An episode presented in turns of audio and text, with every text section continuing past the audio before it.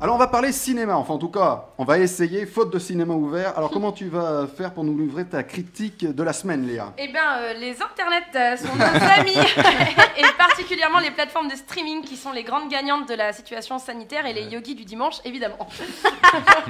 Alors, tu vas nous parler plutôt film ou plutôt série Alors, je vais vous parler série française produite par Netflix. Donc la dernière fois que j'ai osé, c'était Marseille. Oh merde C'était franchement pas dingue, mais au moins c'était osé.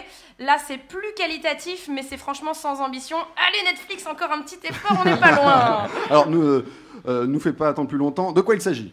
Alors, je vais vous parler de Lupin avec euh, Omar Sy dans le rôle titre. Alors, le pitch tient en une phrase, tout comme les cinq épisodes devraient tenir en un film. Oh. C'est un gamin qui cherche à laver le nom de son père accusé à tort 25 ans plus tôt. Ce gamin, maintenant, maintenant grand, a un livre de chevet, Arsène Lupin. Louis Leterrier semble maîtriser son sujet, qui n'est pas Arsène Lupin, à mon grand étonnement, mais j'y reviendrai plus tard. Il nous livre une mise en scène urbaine très marquée, plus dans le démonstratif que dans le ressenti, ce qui n'est pas une qualité que j'apprécie au cinéma, mais à la télévision, ça ne me dérange pas tant que ça. En termes d'écriture et de rythme, on est quand même malheureusement très loin de Sherlock, sa grande sœur anglaise. Côté casting, mon agréable surprise, c'était de découvrir Antoine Gouy dans un rôle sérieux, le complice de la bande de casting et camp, le sidekick d'Arsène Lupin. Alors, rappel à nos auditeurs, c'est que ce qui est un sidekick dans la pop culture. Bien sûr, alors euh, Sidekick, c'est le, le Robin de Batman, c'est le Jimmy Olsen de Superman, c'est le- la Willow de Buffy, c'est Sam Gamgee, c'est encore euh, Dr. Watson. En gros, c'est le copain digne de confiance du héros. Alors justement, le héros, il est comment?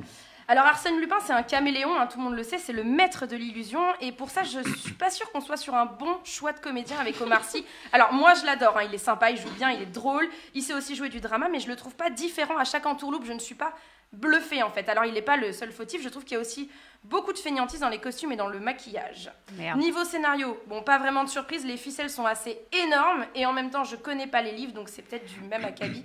Je ne sais pas. J'en reviens encore à Sherlock. J'ai beau avoir vu les épisodes il y a quelques années, j'ai toujours un doute sur un rebondissement ou deux. Ici, il n'y a pas de doute quant à la scène suivante même. hein. Alors le troisième épisode est cependant à la hauteur et révèle un héros plus sombre et machiavélique que celui présenté dans les deux premiers épisodes, mais on sort complètement du personnage et de l'univers d'Arsène Lupin. Donc finalement, on se rend compte que la série est pas si mal quand elle s'éloigne de son sujet, ou ce qu'elle croit être son sujet en tout cas. Il faudra attendre le dernier tiers du quatrième épisode pour trouver enfin l'essence du gentleman cambrioleur. Donc on n'est plus dans la vague inspiration, mais bien dans le vif du sujet.